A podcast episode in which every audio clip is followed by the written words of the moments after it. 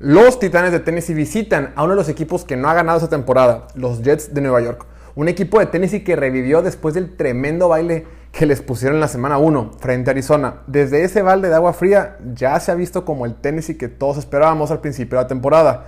Ahora sí, ya vemos al equipo dominante, ese que con su poderosa y explosiva ofensiva gana los partidos. Y sí, no, no fueron perfectos con Indianapolis, pero igual sacaron la chamba ganando en casa. Lo importante es que el rey Derrick Henry ha vuelto y sigue siendo el corazón de esta ofensiva. Del otro lado tenemos a los Jets, un equipo que compite con Jacksonville, Houston y Giants por no ser el peor de la liga.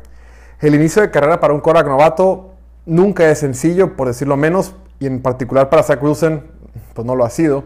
Es líder en, la, líder en NFL intercepciones, es líder en sacks, entonces encima de que él no ha trabajado tan bien, su línea ofensiva pues como que no le ha súper apoyado en ese sentido. Así que digamos, y ojo, no hay de qué alarmarse, es normal, es una curva de aprendizaje, claro, pero pues hoy por hoy Jets tiene un equipo malo.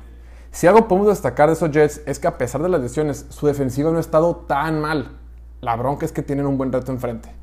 Pero pues no va a ser suficiente. Por algo Tennessee es favorito por 6 puntos. Mi pronóstico es que este partido lo ganan los Titanes por un marcador de 25 a 10.